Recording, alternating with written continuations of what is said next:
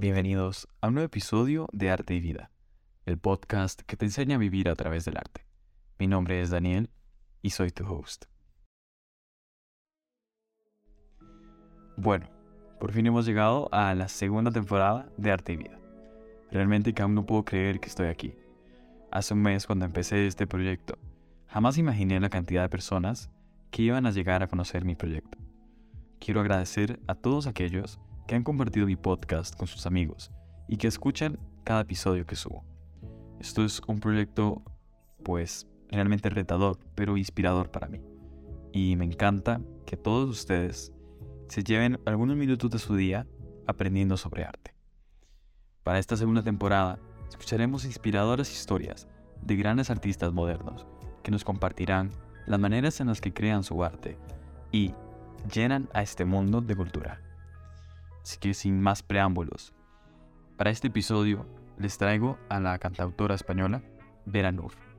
Así que bueno, Vera, si quieres puedes empezar contándonos un poco sobre ti. Bueno, pues hola a todos y a todas. Yo me llamo Vera Nur, em, tengo 25 años y soy una artista de Madrid.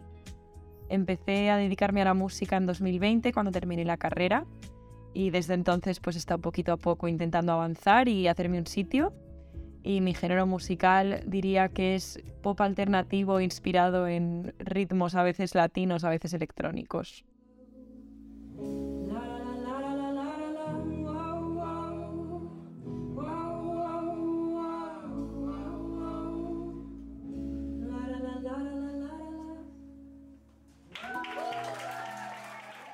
Bueno, muy bien.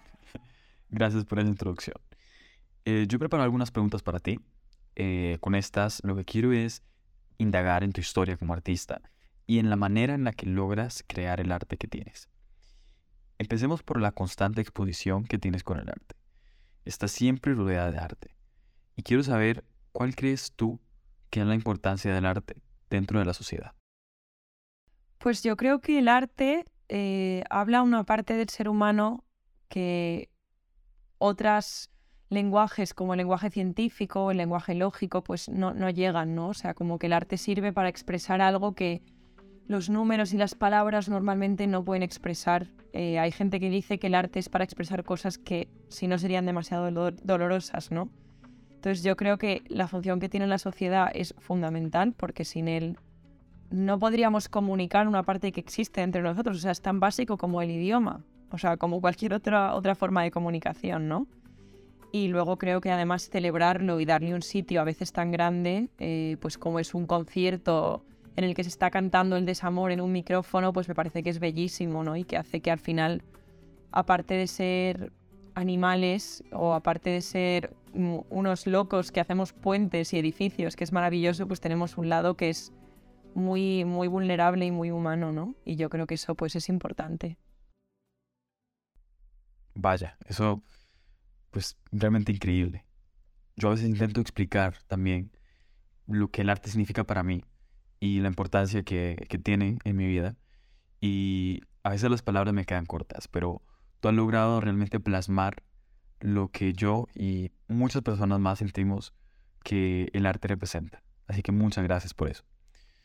Ahora, investigando me he dado cuenta de que tú vienes de una familia que vive rodeada de arte siempre tus padres son pintores, tu hermana también. Y quiero saber, con este crecimiento alrededor del arte, ¿cómo fue que descubriste tu pasión por la música y la poesía lírica, siendo tan diferentes a la pintura? Pues sí, como dices, eh, yo vengo de una familia de artistas, porque mis padres los dos son pintores, mi madre y mi padre, y mi hermana mayor también es pintora, pero es verdad que aparte de, que son artistas pictóricos, sí que siempre han estado muy cerca del mundo de la música. Entonces yo desde pequeña he estado muy expuesta a la música. Mi madre tiene una voz privilegiada y canta fenomenal y siempre nos ha puesto música de todo el mundo, pero te estoy hablando que nos ponía desde las Destiny's Child hasta eh, música medieval, barroca o renacentista con viola de gamba, ¿sabes? O sea, nos ha puesto todo siempre. Mi padre, vamos, o sea, toca la guitarra como Los Ángeles, fue él quien me enseñó a tocar la guitarra eh, y es con él con quien he tenido una conexión más a nivel cantautor, ¿no? Porque eh, pues comparto con él nuestro interés por la literatura y, y, es quien me introdujo pues a Bob Dylan y a Leonard Cohen y a todos los grandes letristas. Entonces creo que como que soy un resultado de estas dos cosas y, y, luego aparte que de pequeñas fuimos mis hermanas y yo a un colegio que era medio colegio, medio conservatorio. Entonces ahí tocábamos el instrumento. Yo tocaba el cello. Luego es verdad que lo dejé. Pero bueno, sí que es verdad que desde pequeña estaba rodeada de música, ¿sabes? Aunque mis padres no sean músicos de por sí. Al escuchar tu música he identificado varios temas centrales. Entre ellos, el amor, claramente. Quisiera saber si este es el tema que más te gusta tratar en su música y por qué. Eh, esta es la pregunta que más me estaba costando, la verdad, cuando me las has mandado. Porque yo te diría que si analizas las canciones que he sacado a Spotify, casi todas, a ver, tengo que pensar un segundo, pero creo que todas las canciones que he sacado son canciones sobre una relación amorosa.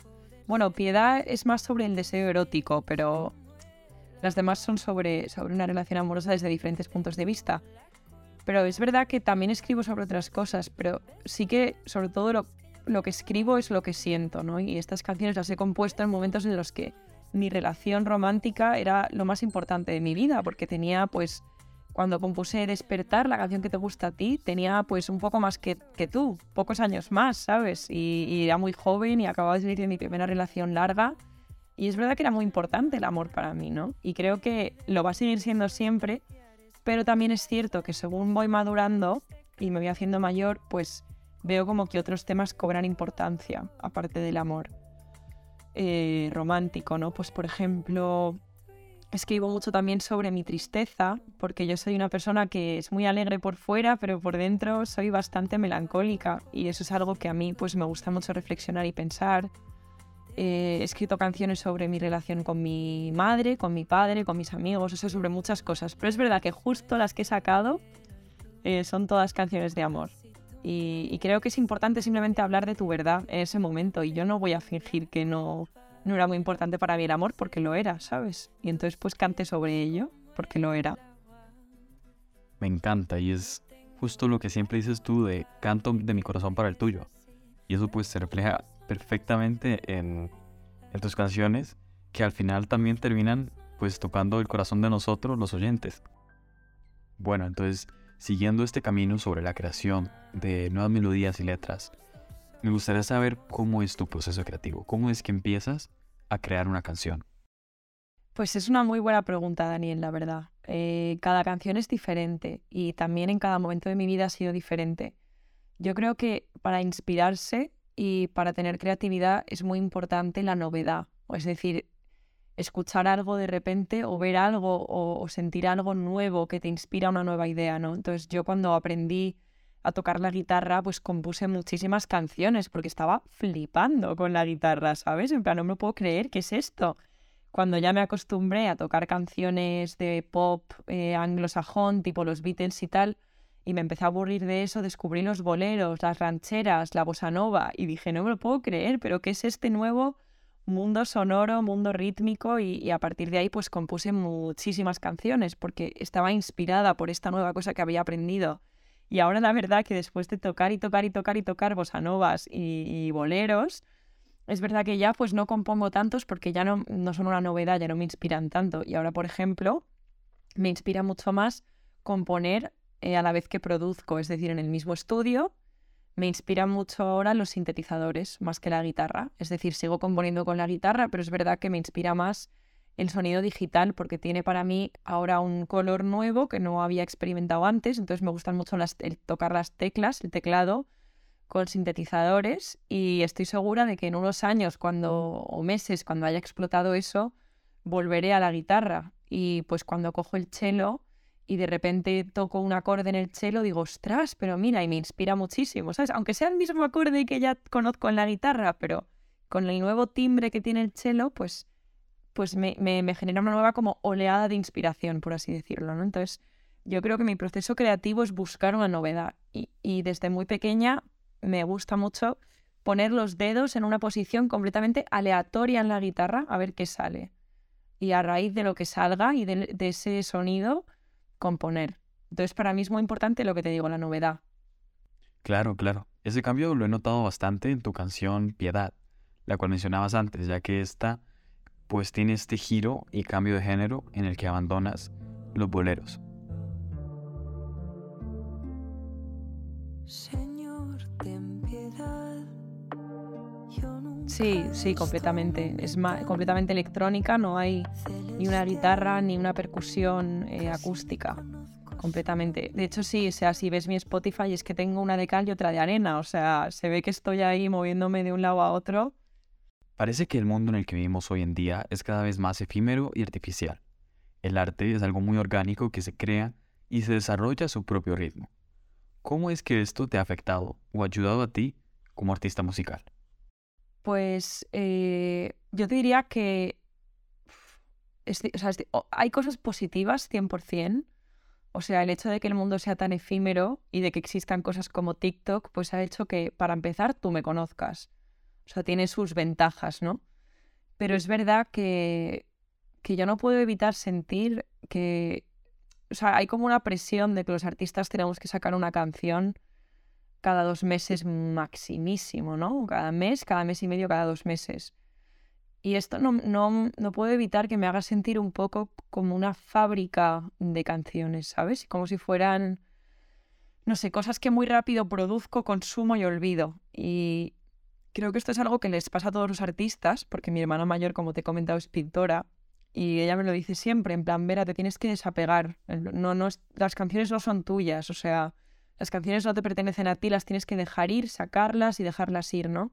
Pero es verdad que esto cuando acabas de empezar, yo creo que es muy difícil, ¿no? Y, y, hasta cierto punto genera un poco de ansiedad, ¿no? Porque yo me meto muchísimo en una canción, en la producción, en que la letra sea perfecta, en crear un universo muy cuidado, como viste tú para el videoclip de Piedad, en hacer toda la estética, toda la campaña, y, eh, y resulta que, que de repente todo esto ha sido como para una cosa pasajera súper corta y dentro de un mes voy a tener que estar haciéndolo todo otra vez, ¿no?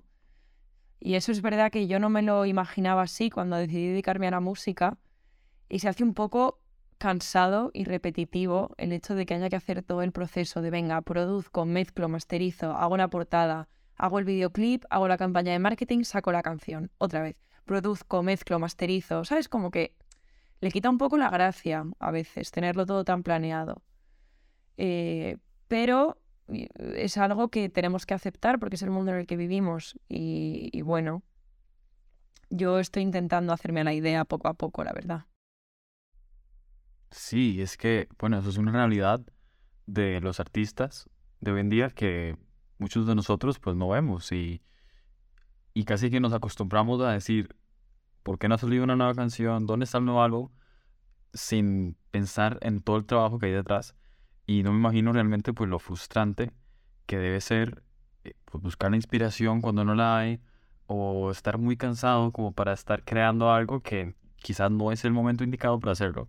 Y yo creo que nosotros como oyentes tenemos también que aprender a, a bajar la velocidad a pesar de que vivimos en un mundo pues de muy alta velocidad y, y así pues hacer y ayudar a que los artistas como tú y como muchos otros más creen Em, arte pues de mayor calidad y con inspiración natural y verdadera. Ahora continuando en la rama pues de la música, me gustaría saber si deseas seguir dedicándote a la música el resto de tu vida o si te gustaría diversificarte en otras áreas del arte. Pues yo eh, siempre he sido muy fan del arte en todas sus formas, la verdad. Me gusta mucho el teatro, he dirigido teatro en el pasado, me gusta mucho el vestuario, me he hecho el vestuario de muchos de mis videoclips, o sea, creo que nunca voy a solo cantar y de hecho creo que gracias a ser cantante pues tengo la oportunidad pues eso de dirigir un videoclip, de fabricarme el vestuario, de inventarme peluquería, peinado, de escribir una historia, ¿no? O sea, es verdad que justo cantar da lugar a muchas más ramas del arte y eso a mí me encanta. Pero bueno, tampoco te quito que en algún futuro a lo mejor pues escriba un musical o una novela o algo, o sea, no, no, lo descartaría del todo.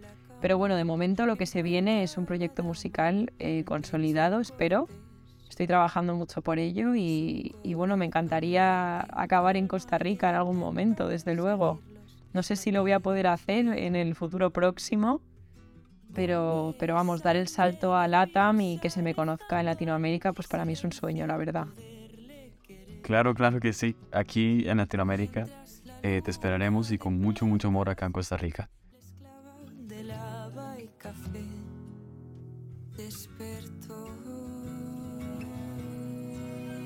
Bueno, Vera, de nuevo, me gustaría agradecerte por todo este tiempo que te has tomado para contarnos tantas cosas tan increíbles. Quiero decirle a todos los oyentes que por favor se vayan a la descripción de este podcast y que sigan a Vera en Spotify y en Instagram para que estén al día de todo lo que va creando. Así que ahora, pues Vera, me gustaría que dejases un mensaje final para toda esta gente que está, pues ahora tan interesada en tu música.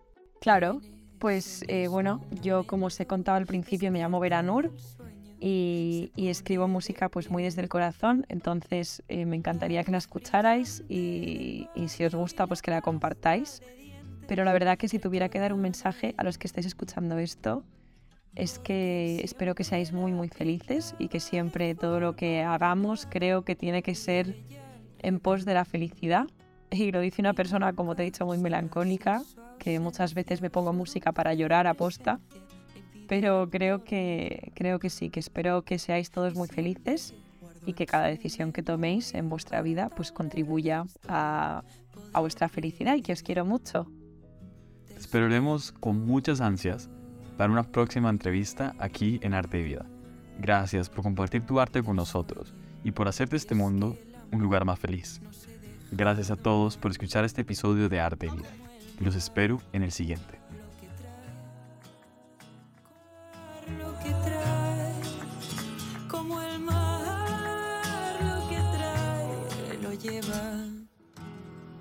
Arte y Vida el podcast que te enseña a vivir a través del arte.